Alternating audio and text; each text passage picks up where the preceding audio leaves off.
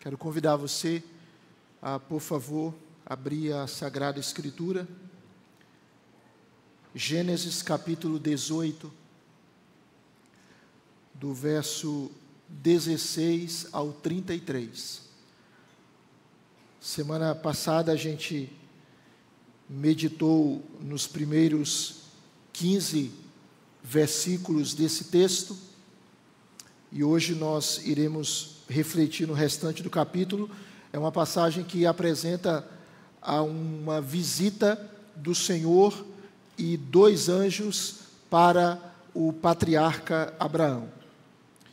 Gênesis 18, de 16 a 33. Assim diz a palavra do Senhor. Tendo-se levantado dali aqueles homens, olharam para Sodoma e Abraão ia com eles para os encaminhar. Disse o Senhor: Ocultarei a Abraão o que estou para fazer, visto que Abraão certamente virá a ser uma grande e poderosa nação, e nele serão benditas todas as nações da terra. Porque eu escolhi para que ordene a seus filhos e a sua casa depois dele, a fim de que guardem o caminho do Senhor e pratiquem a justiça e o juízo, para que o Senhor faça vir sobre Abraão o que tem falado a seu respeito. Disse mais o Senhor: com efeito, o clamor de Sodoma e Gomorra tem se multiplicado, e o seu pecado se tem agravado muito descerei e verei se, de fato, o que tem praticado corresponde a esse clamor que é vindo até mim, e se assim não é, sabê-lo-ei. Então partiram dali aqueles homens e foram para Sodoma, porém Abraão permaneceu ainda na presença do Senhor. E aproximando-se a ele, disse: Destruirás o justo com o ímpio? Se houver porventura cinquenta justos na cidade, destruirás ainda assim e não pouparás o lugar por amor dos cinquenta justos que nela se encontram? Longe de ti o fazeres tal coisa, matares o justo com o ímpio, como se o justo fosse igual ao ímpio, longe de ti. Não fará justiça o juiz de toda a terra? Então disse o Senhor: Se eu achar em Sodoma cinquenta justos dentro da cidade, pouparei a cidade toda por amor deles. Disse mais Abraão: Eis que me atrevo a falar ao Senhor, eu que sou pó e cinza. Na hipótese de faltarem cinco para cinquenta justos, destruirás por isso toda a cidade? Ele respondeu: Não a destruirei se eu achar ali quarenta e cinco. Disse-lhe ainda mais Abraão: E se porventura houver ali quarenta? Respondeu: Não farei por amor dos quarenta. Insistiu: Não se ire o Senhor Falarei ainda, se houver porventura ali trinta. Respondeu o Senhor: Não farei, se eu encontrar ali trinta. Continuou Abraão: Eis que me atrevi a falar ao Senhor, se porventura houver ali vinte. Respondeu o Senhor: Não a destruirei por amor dos vinte. Disse ainda Abraão: Não se ire o Senhor, se lhe falo somente mais esta vez. Se porventura houver ali dez.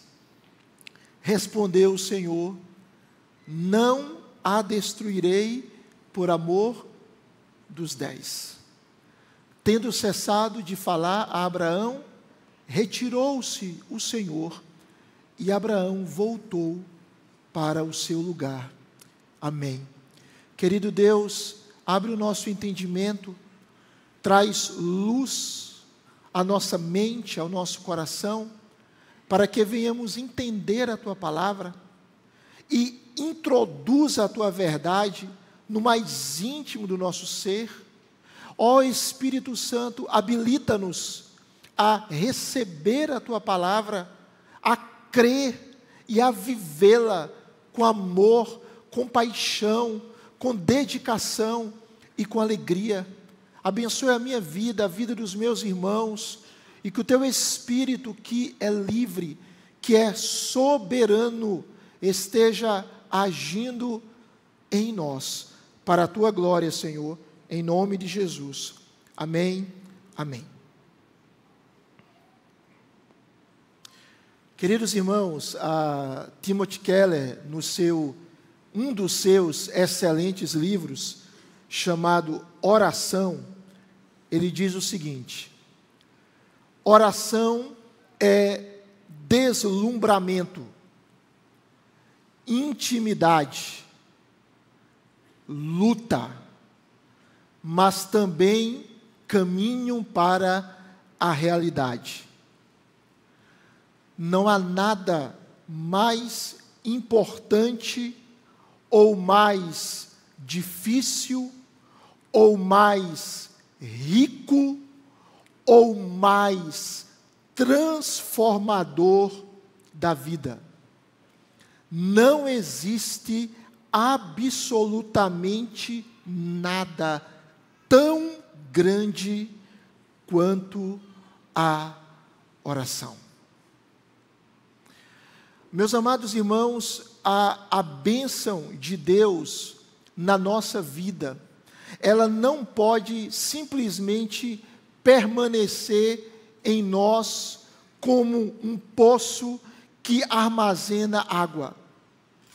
A bênção do Senhor em nossa história, ela precisa fluir, ela deve transbordar para outras e outras pessoas. E uma das formas pelas quais nós podemos ser instrumentos nas mãos do Salvador para abençoar outras pessoas é através da oração. De uma maneira específica, por meio da intercessão, que é o clamar ao Senhor em favor de outras pessoas. Essa é a vontade de Deus para mim e para você. Deus tem nos abençoado. Você pode dizer amém? E essa bênção de Deus na nossa vida, ela precisa fluir, ela precisa atingir outras pessoas, e como nós dissemos, uma das muitas formas que nós podemos ser instrumentos nas mãos do Salvador é através da oração. E Abraão assim o foi. O texto que nós lemos nos apresenta a visita do Senhor e dois anjos para Abraão, quando ele tinha 99 aninhos de idade. Né? Já tinha passado da adolescência, da sua juventude, há alguns dias. E a visita do Senhor a Abraão tinha dois propósitos. O primeiro, a gente viu semana passada, foi manifestar a graça de Deus na vida do patriarca e da sua esposa Sara com o nascimento de um filho, o filho da promessa, riso, Isaac. Essa é a primeira parte da visita. A segunda parte era apresentar o juízo de Deus contra a cidade de Sodoma e outras cidades daquela região. Veja, quando você lê Gênesis capítulo 18, a primeira parte da visita apresenta Abraão como um anfitrião, como alguém que hospeda o Senhor e os seus anjos com muita alegria, receptividade, generosidade, abundância. Abraão é o anfitrião.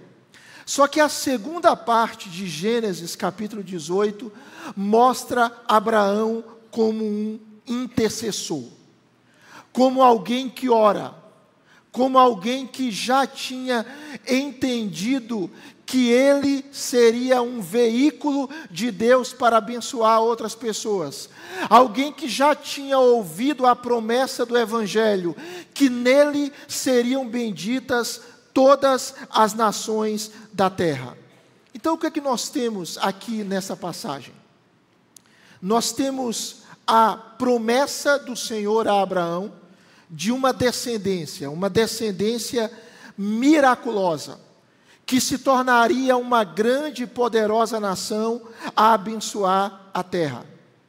E esse Abraão, o pai dessa descendência, ele seria um instrumento de Deus, um veículo de Deus, por meio do qual essa descendência aprenderia a justiça.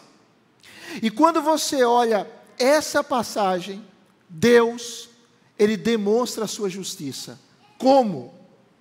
No julgamento sobre as cidades perversas de Sodoma e de Gomorra. E Deus então, ele apresenta para Abraão este quadro. E eu quero pensar com você um pouco sobre isso. Veja que o texto nos mostra que logo após a apresentação ou a renovação da promessa do nascimento do filho, Deus e os seus dois anjos, eles saem da casa de Abraão para uma outra missão. Qual a missão? Apresentar o juízo de Deus sobre a cidade de Sodoma, sobre Gomorra. Muito bem, o verso 16 diz o texto, versículo 16, você pode olhar na sua Bíblia, que Abraão os acompanha naquele caminho em que o Senhor e seus anjos escolheram em direção à cidade. E aqui você vai notar, logo no início dessa passagem, que Abraão, além de ser o detentor de uma grande promessa, aquele que seria pai de uma nação, Abraão é apresentado no texto também como um profeta. Por que um profeta? Porque o Senhor revela para ele o aumento da iniquidade de Sodoma e o juízo do Senhor sobre aquela cidade ímpia. Quando você olha o texto, você vê Deus dizendo isso, verso 17, versículo de número 18, quando o Senhor fala: Ocultarei a Abraão o que estou para fazer? Visto que Abraão certamente virá a ser uma grande e poderosa nação, e nele serão benditas todas as nações da terra. Deus está considerando aqui Abraão um profeta, um portador da sua voz. Quando você lê Gênesis 20, verso 7, Abraão é apresentado como profeta. E Amós, capítulo 3, versículo 7, diz assim: Amós 3, 7. Certamente o Senhor Deus não fará coisa alguma sem primeiro revelar o seu segredo aos seus servos, os profetas. Então, Abraão, como profeta, recebe, naquele contexto da história da salvação, a revelação da destruição das cidades ímpias. Mas continue comigo no texto, porque o texto vai mostrar o propósito de Deus para Abraão, o pai da nação de Israel e o pai dos cristãos. Que propósito é esse? Versículo de número 19. Diz assim, verso 19. Vamos ler juntos, por favor? Porque eu o escolhi para que ordene a seus filhos e a sua casa depois dele, a fim de que guardem o caminho do Senhor e pratiquem a justiça e o juízo, para que o Senhor faça vir sobre Abraão o que tem falado a seu respeito. A palavra que aparece aqui no texto hebraico para escolhi, ela significa literalmente escolhido em amor. Ela apresenta a realidade da eleição soberana e graciosa dos cristãos. Deus, de uma maneira livre e maravilhosa, escolheu Abraão em amor para um propósito. E que propósito era esse? Não era ele somente ser abençoado, mas era ele abençoar. Era ele ser um reflexo da imagem de Deus para a sua descendência. Abraão, então, ele precisava ser um instrumento nas mãos do Deus que salva. Ele deveria ordenar seus filhos e a sua casa depois dele, para que eles guardassem o caminho do Senhor. Isso nos apresenta um princípio básico, irmãos, que é o seguinte: os pais, quantos são pais aqui? Levante nas suas mãos, por favor. Os pais, eles precisam estar espiritualmente comprometidos com as futuras gerações. Os pais precisam ter um compromisso com a sua descendência. Eles não podem, nós não podemos terceirizar a instrução espiritual dos nossos filhos. Nós vivemos numa sociedade de transferência de responsabilidade. A gente poderia dar muitos exemplos, muitos, muitos. Um dos, recentemente, um policial ele foi assassinado. Eu não sei os detalhes. E um órgão fez o seguinte comentário: ele foi assassinado por causa da desigualdade social. Ou seja, a desigualdade social dá a uma pessoa livre conduto de matar o outro. Nós vivemos numa sociedade de transferência de responsabilidade. Não é isso?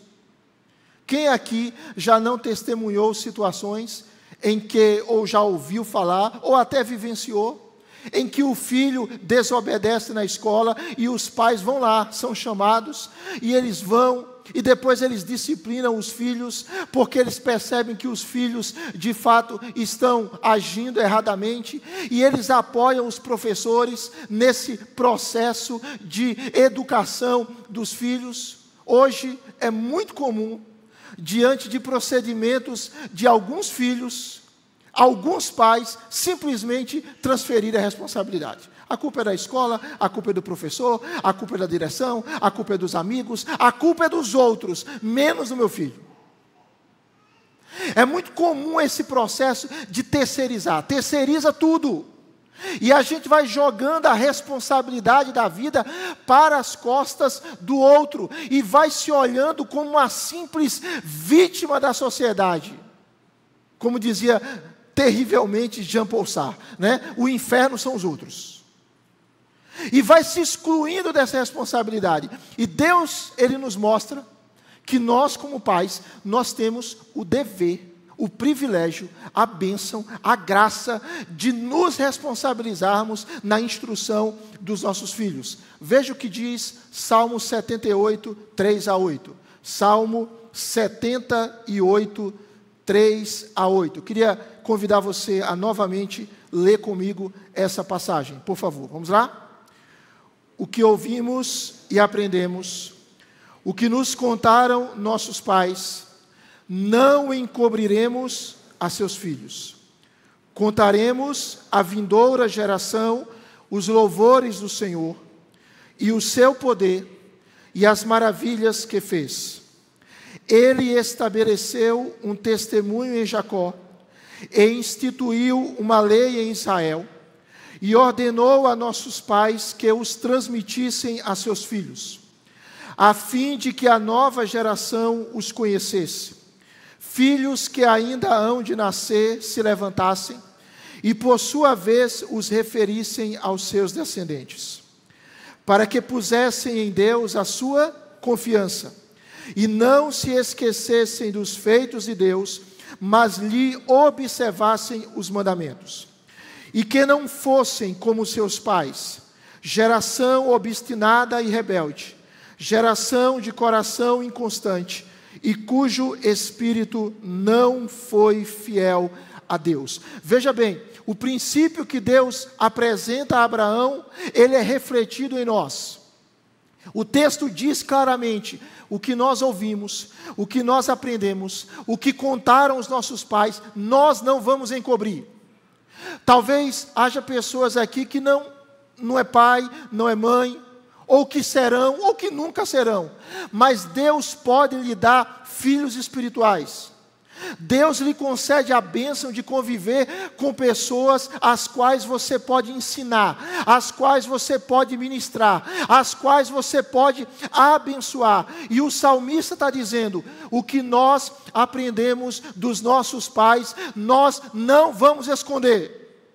O que nós recebemos de Deus, nós não vamos ocultar, nós vamos anunciar, nós vamos proclamar, nós vamos contar à vindoura geração os louvores do Senhor, o seu poder e as maravilhas que fez. Irmãos, nós vivemos em uma sociedade decadente.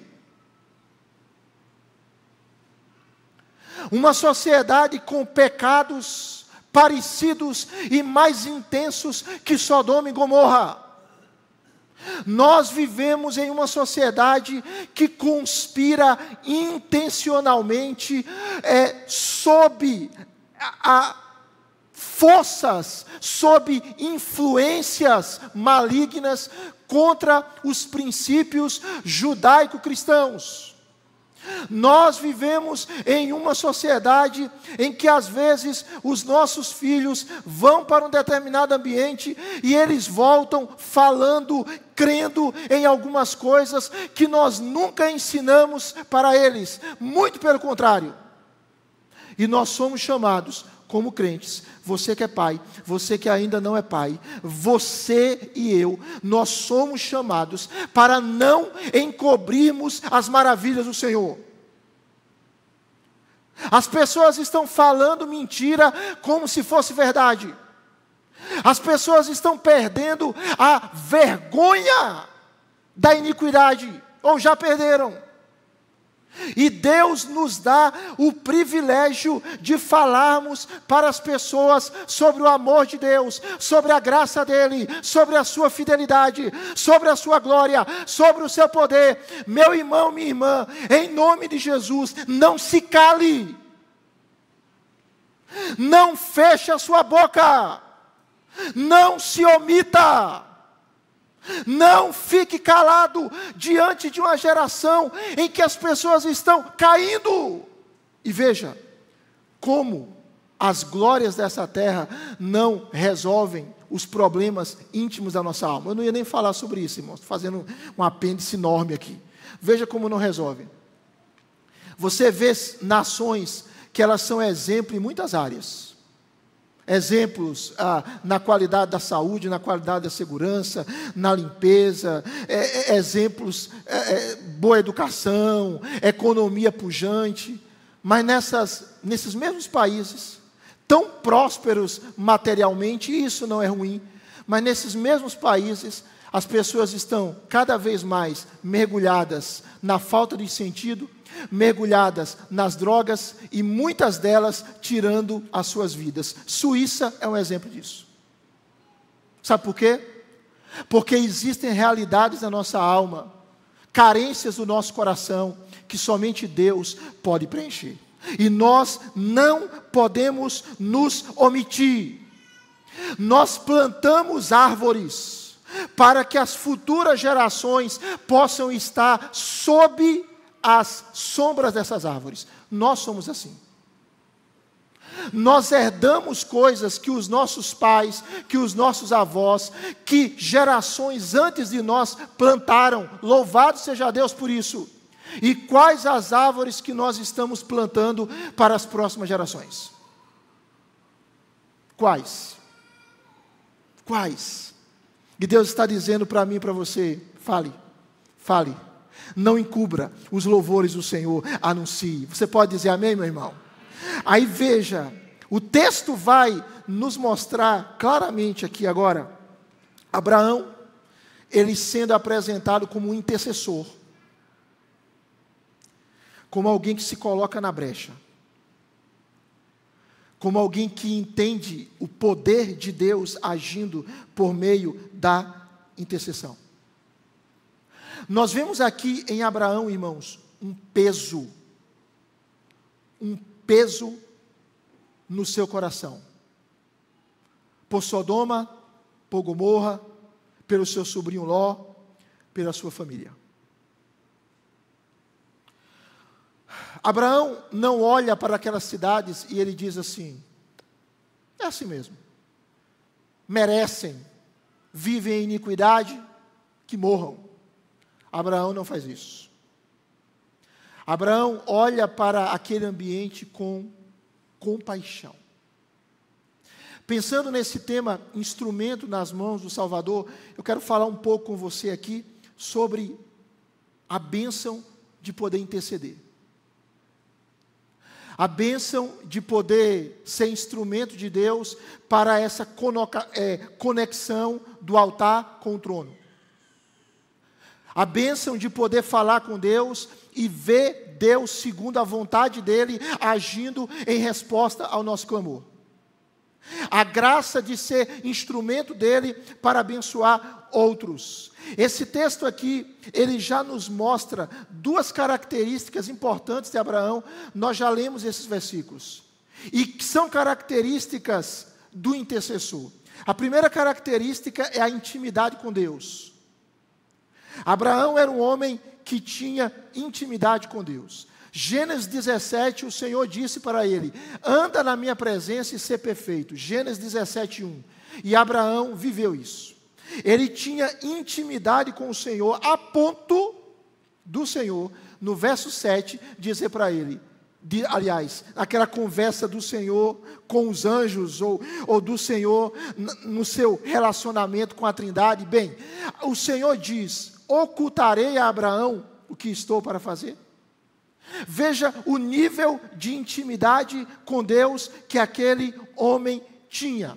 E a segunda característica que a gente já percebe em Abraão como intercessor é que ele é um instrumento de Deus para abençoar outros. Deus o escolheu para que ele ensine as futuras gerações, para que elas guardem o caminho do Senhor.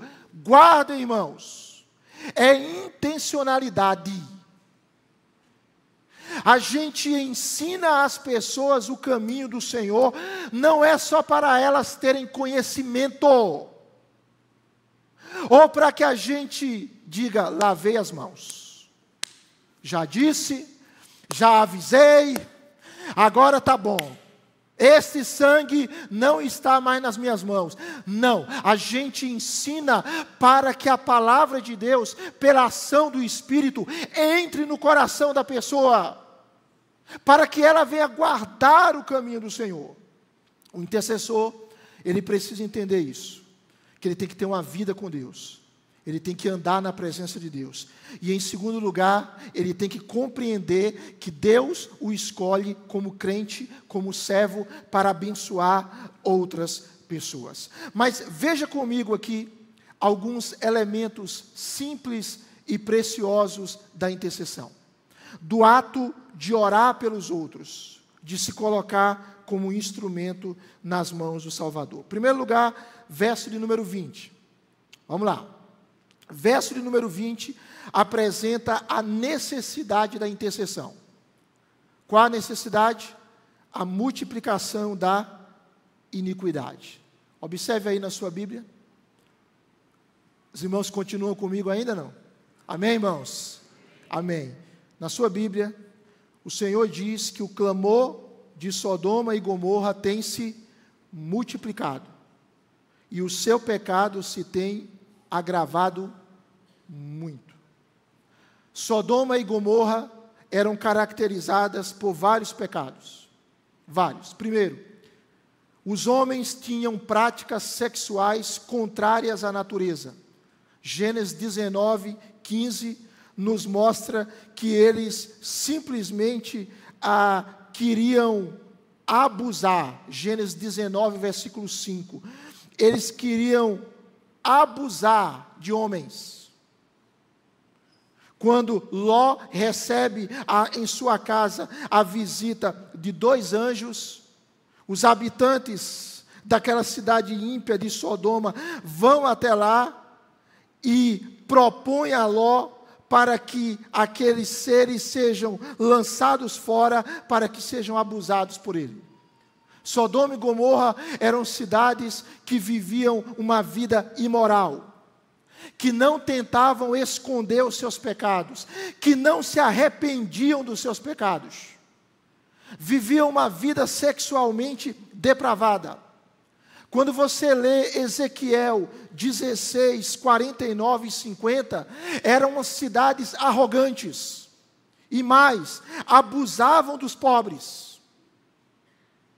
Eram cidades que não tinham hospitalidade, conforme Gênesis capítulo 19, versículo 8. Ou seja, pecavam, não se arrependiam dos seus pecados, gostavam de pecar, não mudavam de postura e diante do aumento da iniquidade, o clamor de Sodoma e Gomorra se multiplica. A palavra clamor aqui, irmãos, ela pode significar brado contra ela ou simplesmente o mal gritante do lugar.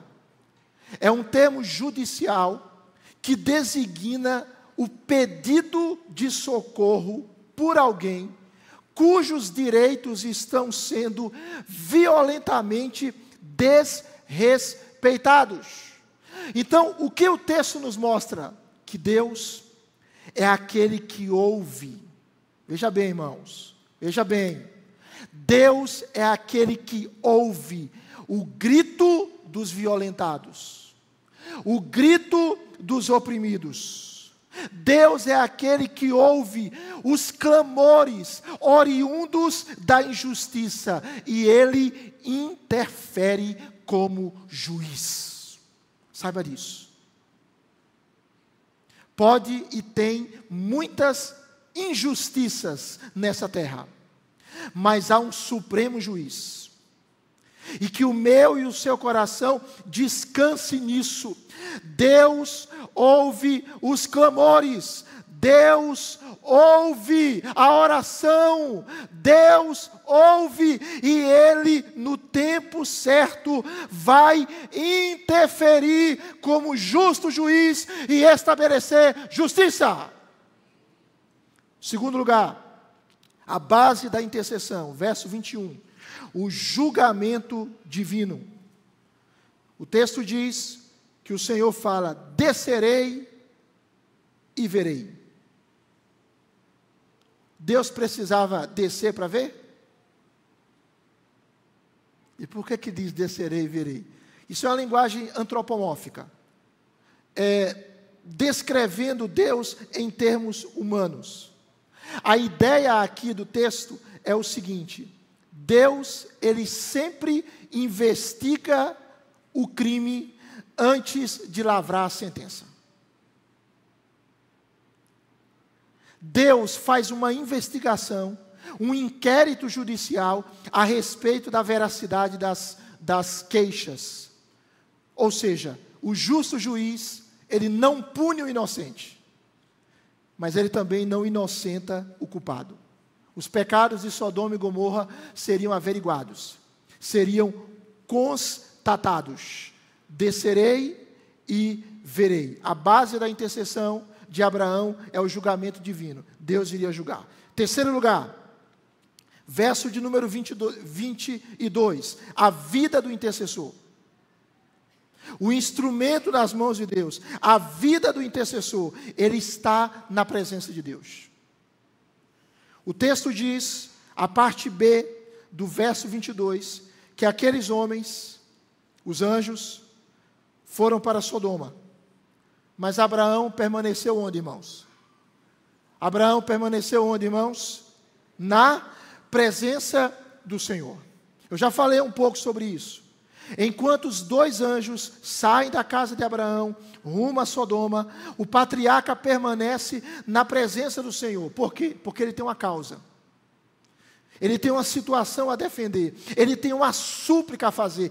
Ele se agarra ao Senhor. Irmãos, algo maravilhoso acontece na nossa vida dentro desse escopo da salvação.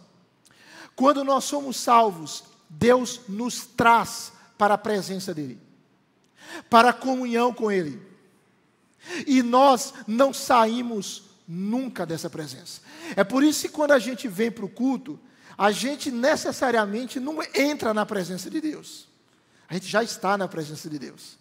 Assim também, quando termina a celebração, a gente não sai da presença de Deus, a gente continua na presença de Deus. E o intercessor, ele tem essa concepção o crente precisa ter essa concepção que a minha vida está na presença de Deus. Eu não tenho nada a esconder dele. Às vezes, pessoas dizem assim: eu vou fazer isso, ninguém vai ver. Ninguém vai perceber, o pastor não viu, o presbítero não viu, o diácono não viu, o líder não viu, papai e mamãe não viu. Não importa, Deus viu. A nossa vida está diante dEle, descoberta diante dEle. Só que a presença dEle em nós é para nos abençoar, é para nos disciplinar até quando for necessário, é para nos restaurar, é para nos curar. Mas o intercessor, o crente, que é instrumento nas mãos de Deus, ele precisa entender que a sua vida está na presença do Senhor. Quarto lugar, a confiança do intercessor. Qual deve ser a nossa confiança enquanto oramos?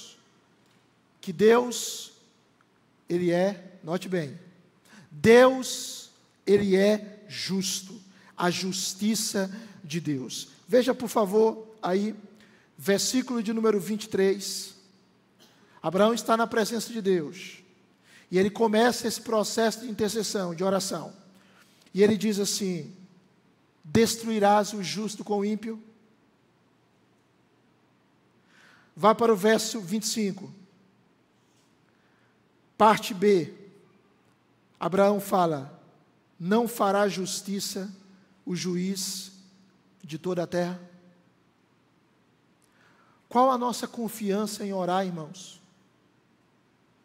Orar por aquele que está perdido, orar pelo nosso irmão na fé que está sofrendo, que está em crise, que está em choro, qual a nossa confiança ao orarmos? Que o nosso Deus, Ele é justo. E que Ele vai fazer justiça. E que a justiça dele em nosso favor é uma justiça graciosa. É uma justiça generosa. Abraão está dizendo para o Senhor: o Senhor não vai tratar o justo igual ao ímpio, como se o justo fosse igual ao ímpio. O Senhor não inocenta o culpado e não pune o justo. É por isso que, para Deus nos inocentar, Ele precisou poupar Jesus. Para Deus nos declarar inocente, Jesus precisou ser tratado como culpado. Houve essa imputação. Deus é justo. Eu e você precisamos orar com essa certeza que nós servimos a um Deus que é justo em todos os seus caminhos e que é benigno em todas as suas obras. Meu irmão, minha irmã, Deus não falha. Deus não vai errar, nem com você, nem com ninguém. Deus, Ele estabelece relações totalmente equânimes, adequadas, corretas. Ele é justo. Ele é justo.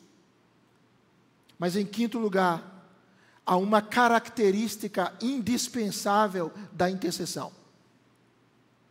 E qual é uma característica indispensável que eu e você precisamos viver na nossa vida de oração, na nossa vida como instrumento nas mãos de Deus para abençoar outros? A perseverança. Diga comigo, perseverança.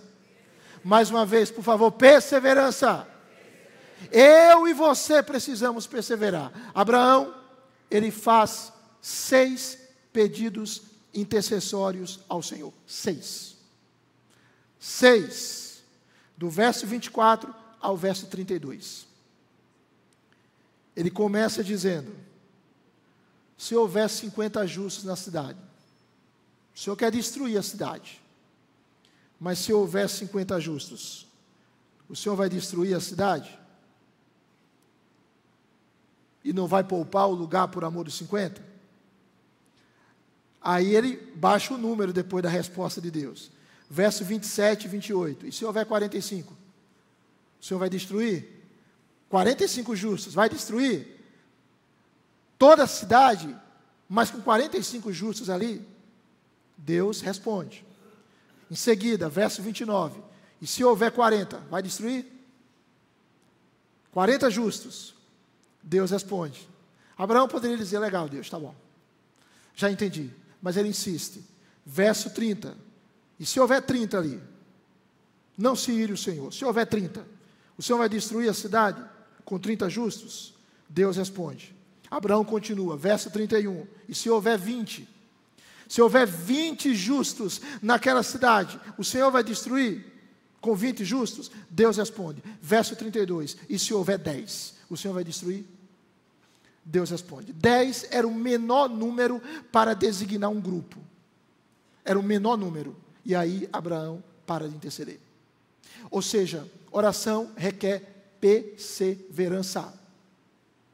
Você sabe quantos anos Mônica orou por Agostinho? Para ele ser convertido ao Senhor? Um, dois, três, quatro. Uma semana? Duas? Meia horinha? 30 segundos, tu és soberano, Senhor, se o Senhor quiser fazer, faça, porque eu não vou orar mais de jeito nenhum. Já viu gente orando assim? Mônica orou por Agostinho 30 anos. 30. 30 anos. E um servo de Deus, ele diz o seguinte: um filho alvo de tantas orações, ele não tinha como se perder. 30 anos, clamando por um filho rebelde, promíscuo, incrédulo, idólatra. 30 anos. Oração requer esforço, irmãos. Como diz Tim Keller, oração é luta, mas é também deslumbramento. Oração é experimentar a realidade. Nós precisamos orar perseverantemente. Está difícil, continua orando. Complicou, continua orando. Quanto mais ora, mais assombração aparece. Continua orando. Perseverança. Amém, irmãos? Colossenses 4, 2. Perseverai na oração, vigiando com ações de graça. Não pare de orar. Ore. Deus, no tempo dele, vai responder de acordo com o plano dele. Mas ore, porque Deus não falha. Perseverança. Outro princípio, estamos caminhando para o final, viu, irmãos? Vocês são perseverantes, viu? A vitória na intercessão, sexto princípio a vitória na intercessão, Deus responde o clamor dos seus filhos. Você pode dizer amém? De... Esse amém está fraco. Amém, irmãos? Deus responde o clamor dos seus filhos. Veja, Abraão faz seis pedidos. Seis. E todos os seis, Deus diz: se houver cinquenta, justos, o Senhor vai destruir a cidade? Não, destrua de jeito nenhum. E se houver 40, está aí do verso 24 a 32, o Senhor destrói? Se houver 45, vai destruir a cidade? 45 justos. Não, vou poupar a cidade. E se houver 40? Não, não vou destruir por amor dos 40. E se houver menos que 40? Se houver 30, não vou destruir por amor dos 30. E se houver 20, não vou destruir por amor dos 20. E verso 32, e se houver 10, não vou destruir por amor dos 10. Isso é algo maravilhoso. Quando nós oramos, nós precisamos estar firmados, sabem quê? Na complacência de Deus. Deus é um Deus complacente. É um Deus misericordioso. O Salmo 66, 20 diz assim: Bendito seja Deus, que não rejeita a minha oração, nem afasta de mim a sua graça, porque nós podemos crer que Deus responde clamores, porque Ele é gracioso. Louvado seja o nome do Senhor. Ele é gracioso. A vitória na intercessão Deus responde o clamor dos seus filhos. Sétimo lugar, os requisitos para a intercessão. Tem vários, mas baseado no texto, cito dois: intrepidez espiritual e humildade. Intrepidez espiritual e humildade. Verso 27, Abraão diz: Eis que me atrevo a falar ao Senhor. O que é isso? É intrepidez, é ousadia espiritual. Ele sabia o que Deus fez e estava fazendo na vida dele. Mas ele reconhece a sua fraqueza. Ele diz: Eu sou pó e cinza. Intrepidez e humildade. A Bíblia diz, lá em Hebreus capítulo 10, que nós podemos ter intrepidez para entrarmos no Santo dos Santos, pelo sangue de Jesus. Meu irmão, minha irmã, você e eu não precisamos ficar com medo de Deus. Deus não vai nos exterminar, Ele já puniu o seu filho. Então a gente pode orar com coragem, com ousadia. O véu foi rasgado, irmãos, o acesso está livre. O sangue de Jesus nos remiu. Você tem livre acesso ao trono da graça. O Pai quer que você ore, que você fale com Ele. Coragem, ousadia espiritual, mas também humildade. Humildade. Eu sou o pó e cinza, Senhor. E a Bíblia diz no Salmo 51, versículo 17, que coração quebrantado e contrito o Senhor não despreza. O Senhor não despreza. Mas em oitavo e último lugar, a bênção da intercessão. A bênção da intercessão, a vontade soberana de Deus. Descansar na vontade de Deus. Preste atenção nisso descansar na vontade de Deus. Chega o verso 33, Abraão cessa de falar. O Senhor se retira e Abraão volta para o seu lugar. Ele descansou. Você entende? É luta e é descanso.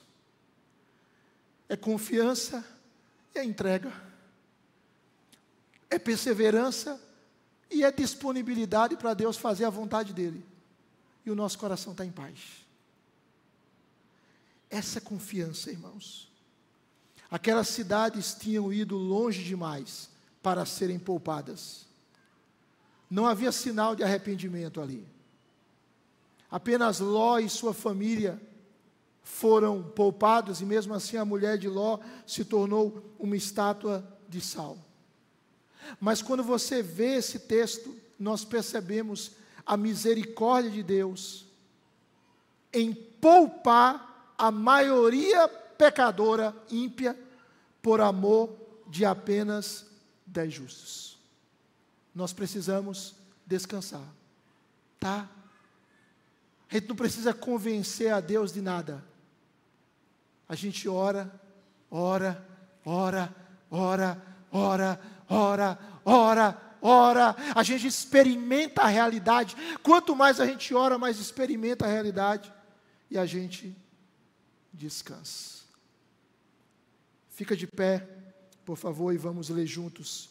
Tiago 5, 16 a 18.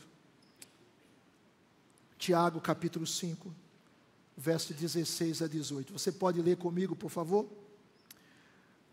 Confessai, pois, os vossos pecados uns aos outros, e orai uns pelos outros para serdes curados. Muito pode, por sua eficácia, a súplica do justo. Elias era homem semelhante a nós, sujeito aos mesmos sentimentos, e orou com instância para que não chovesse sobre a terra. E por três anos e seis meses não choveu.